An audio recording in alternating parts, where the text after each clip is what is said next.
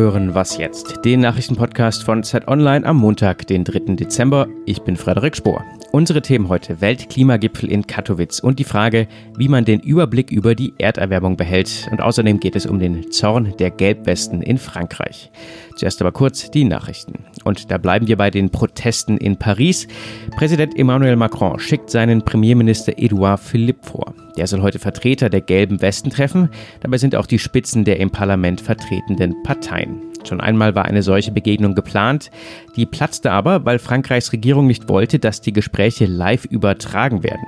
Die gelben Westen protestieren gegen Steuererhöhungen, vor allem auf Kraftstoffe und das teils mit Gewalt. Am Wochenende wurden dabei hunderte Menschen verletzt. Mit einem Sofortprogramm Saubere Luft will die Bundesregierung für weniger Schadstoffe im Straßenverkehr sorgen. Über die Maßnahmen spricht Kanzlerin Merkel heute mit Fachministern und Vertretern der Kommunen in Berlin.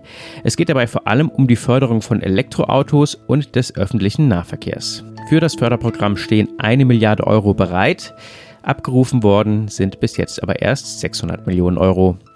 Redaktionsschluss für diesen Podcast ist 5 Uhr.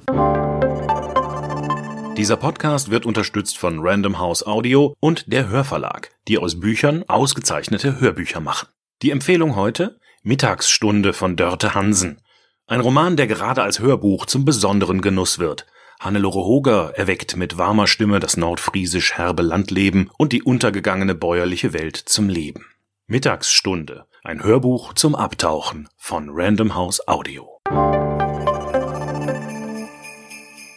Ho, ho, ho. Die Weihnachtszeit hat offiziell begonnen. Mehr dazu später noch im Podcast. Ich bin Sven Stockram. Hallo. Heute beginnt im polnischen Katowice die Klimakonferenz der Vereinten Nationen. Wir bei Zeit Online werden uns diese Woche intensiv damit beschäftigen und deshalb habe ich mir Dagny Lüdemann ins Studio geholt. Sie leitet das Ressort Wissen und Digital. Hallo Dagny. Hallo Sven. In Katowice wird es darum gehen, wie die Welt auf einen zunehmend wärmer werdenden Planeten reagiert. Wie lassen sich Schäden durch sich häufende Wetterextreme wie Überschwemmungen, Waldbrände und Stürme noch eindämmen? Und der Klimawandel, er gefährdet Umwelt, unsere Gesundheit und zwingt Menschen schon heute ihre Heimat zu verlassen. Dagny, in den nächsten Tagen wird wieder viel über Daten, Ziele und Szenarien gesprochen werden. Ich verliere da immer schnell den Überblick. Wer hat recht, wer nicht, was stimmt, was stimmt nicht. Was sollte ich mir zum Klimawandel denn nun wirklich mal merken? Du hast recht. Es ist natürlich total verwirrend, wenn wir einen Tag vom 2-Grad-Ziel lesen. Am nächsten Tag heißt es wieder, wenn sich die Erde um 1,5 Grad erhitzt, werden wir einen unaufhaltsamen Klimawandel erleben. Also irgendwie weiß man eigentlich nie genau, was man glauben soll. Das Problem ist so ein bisschen, dass natürlich Wissenschaftler und äh, die ganzen Experten auf dem Klimagipfel natürlich immer verschiedene Studien diskutieren, über neue Ergebnisse reden, äh, verschiedene Werte austauschen. Und wenn wir das natürlich in den Medien verfolgen und heute dies lesen und morgen das schauen, dann wissen wir am Ende einfach nicht mehr, was stimmt denn jetzt und was nicht. Dann gibt es noch einen anderen ziemlich unerwünschten Effekt bei der ganzen Sache. Wenn man nämlich jetzt versucht, Leuten zu erklären, was stimmt denn jetzt wirklich und was ist irgendwie Konsens, dann wiederholen sie ganz oft die Mythen, die es über eine Sache gibt, weil sie die aufdecken wollen und sagen, das stimmt alles nicht über den Klimawandel und wir sagen ihnen jetzt, wie es wirklich ist. Mhm. Das Problem dabei ist, Menschen neigen dazu, sich das zu merken, was sie hören. Und wenn wir immer wieder das Falsche wiederholen, auch wenn wir sagen, dass das nicht stimmt, merken sich die Leute das irgendwie trotzdem falsch. Es geht also nicht nur darum, den Überblick zu behalten, sondern die Frage ist also auch, wie bringt man Fakten richtig rüber? Genau, das ist richtig. Und es gibt zum Beispiel Forscher, die sich auch genau damit beschäftigen. Mit zwei davon äh, haben wir nicht nur gesprochen, sondern die haben sogar etwas für uns geschrieben. Das sind Antonia Schuster und Micha Lindner.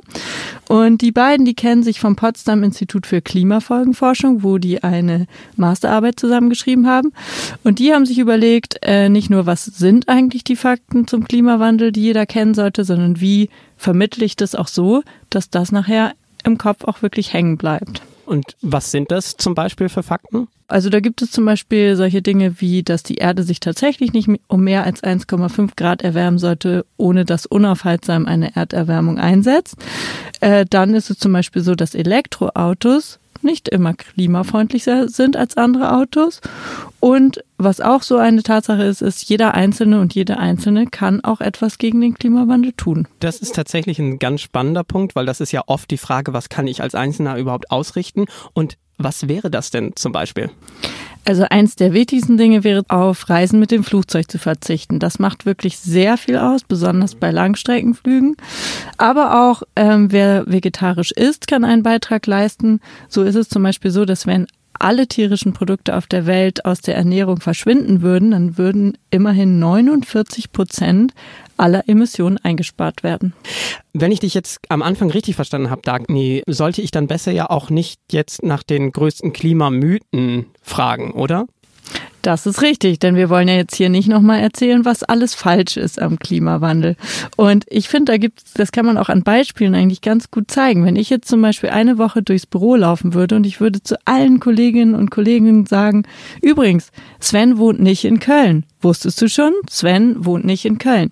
Wetten, nach einer Woche käme jemand zu dir und würde sagen, hey Sven, du wohnst in Köln, oder?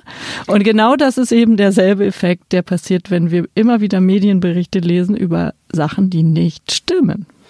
Danke dir, Dagny. Äh, damit starten wir sozusagen diese Woche in den Klimagipfel. Ich wohne übrigens in Berlin und komme aus Bremen. Also das noch dazu. Wenn Sie mehr über den Klimagipfel und alle zehn Fakten erfahren wollen, schauen Sie auf zeit.de-klimawandel vorbei.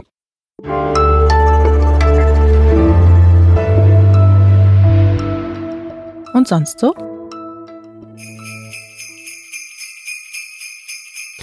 Haben Sie heute schon Türchen 3 an Ihrem Adventskalender geöffnet? Falls Sie keinen haben oder gerne noch einen hätten, Zeit Online schenkt Ihnen einen auf Instagram. Tobias Dorfer leitet unser Social Media Team.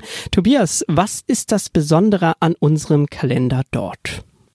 Ja, Sven, wir haben 18.000 Facebook-Postings aus diesem Jahr, die über den Account Zeit Online veröffentlicht wurden, ähm, analysiert mit einem Tool und haben herausgefunden, welche Postings unsere Leser ganz besonders oft mit gefällt mir oder sogar mit einem Herzchen, also mit Love, ähm, gekennzeichnet haben. Und daraus haben wir 24 gute Nachrichten des Jahres äh, herausgesucht, die wir nun auf unserem Instagram Adventskalender zeigen. 24 gute Nachrichten im Dezember, eine sehr, sehr schöne Idee. Verrätst du uns deine Lieblingsnachricht? Ja, das ist eine Geschichte, die vielleicht in diesem Jahr nicht ganz so oft in der Öffentlichkeit war. Es geht um einen, ähm, um einen Landwirt aus dem Norden von Burkina Faso, der eine äh, landwirtschaftliche Anbautechnik entwickelt hat, mit der karge Böden wieder fruchtbar werden. Das zeigt uns doch, die wir nicht so wahnsinnig oft nach Afrika schauen und was da passiert, dass da sehr tolle Dinge passieren und sehr wichtige Dinge passieren und auch sehr fortschrittliche Dinge passieren, auf die wir vielleicht ein bisschen öfter schauen sollten. Und dafür gab es auch den alternativen Nobelpreis dieses Jahr.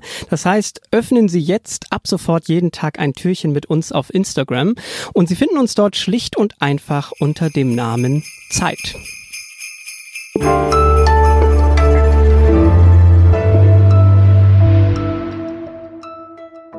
Ce qui s'est passé aujourd'hui à Paris was heute in Paris passiert ist, hat nichts damit zu tun, seine legitime Wut friedlich auszudrücken. Die Verantwortlichen dieser Gewalt wollen keinen Wandel, sie wollen keine Verbesserung, sie wollen das Chaos.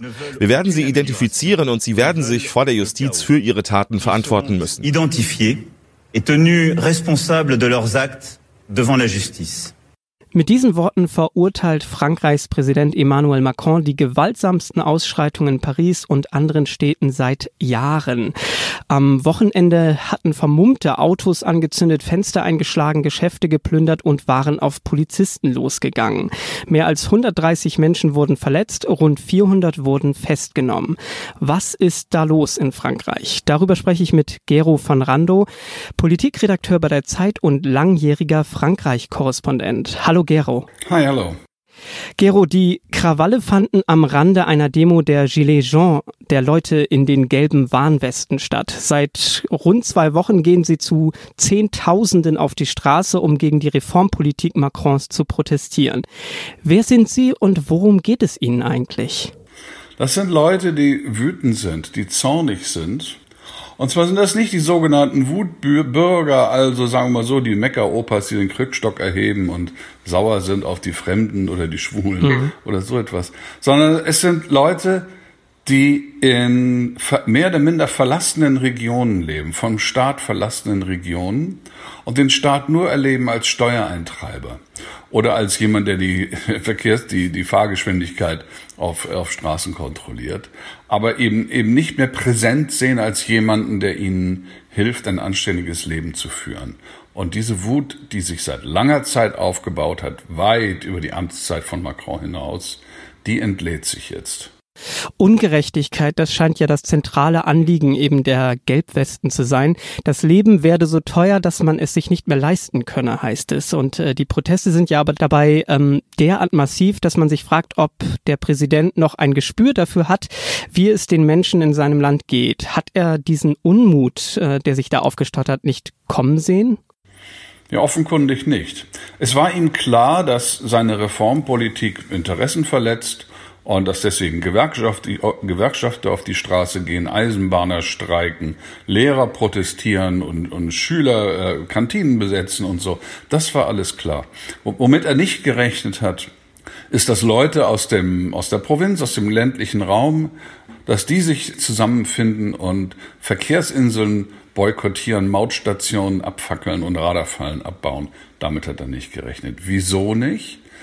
Er hat sich umgeben oder er ist umgeben von Leuten, die keinen Kontakt zu der sogenannten Provinz haben. Und noch anders als früher bei den Parteien, die Macron mehr oder minder äh, aus eigener Kraft zerschlagen hat, gibt es auch keinen Unterbau von Gewählten, von Bürgermeistern, Abgeordneten, die immerhin in ihren Wahlkreisen mitkriegen, was läuft. Viele Politiker der Bewegung Macrons ähm, sind Mitglied geworden übers, übers Internet, ähm, kandidieren auf Plakaten, verteilen sicher auch auf, sicherlich auf Flugblätter auf Marktplätzen, aber eine Struktur, äh, die dafür sorgt, dass die mitkriegen, was sich im Volk so tut, diese Struktur existiert nicht. Ja, Gero, was ist denn dein Gefühl, wie sich das nun weiterentwickelt? Also wie lässt sich diese Verbindung wiederherstellen zwischen denen, die sich abgehängt fühlen und eben den äh, Menschen in der Regierung, die sozusagen den Kontakt ja einfach zu, zu den einfachen Leuten äh, verloren zu haben scheinen? Na, die Frage ist, wie ernst Macron es meint, wenn er sagt, wir brauchen den Dialog. Es kann nicht reichen, ein paar Leute einzuladen, die mit gelben Westen im Élysée auftauchen oder bei seinem Premierminister und Forderungen vorbringen und dann sagt man, hm, wir überlegen, was wir tun können. Wenn er es wirklich ernst meint, dann gehört seine gesamte Reformpolitik auf den Prüfstand. Eine Reformpolitik, die sicherlich in jeder Hinsicht sinnvoll ist, aber sie ist unvollständig, weil sie äh, das Frankreich der Mehrheit der Leute, die eben nicht ähm, in den globalisierten Zentren wohnen, weil sie dieses Frankreich außen vor gelassen hat. Ja, Gero, danke dir für diese Einschätzung für den Moment. Damit geht was jetzt für heute zu Ende. Ich wünsche Ihnen eine gute Woche und wenn Sie Wünsche an uns oder mich haben, schreiben Sie eine E-Mail an wasjetzt@zeit.de. Genießen Sie die Adventszeit und hören Sie gerne morgen wieder rein.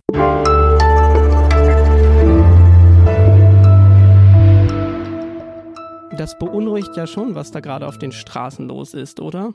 Total, total. Es beunruhigt, mhm. weil die Gefahr besteht, dass ähm, irgendwann sie eventuell doch die Rechtsradikalen diese Bewegung hijacken.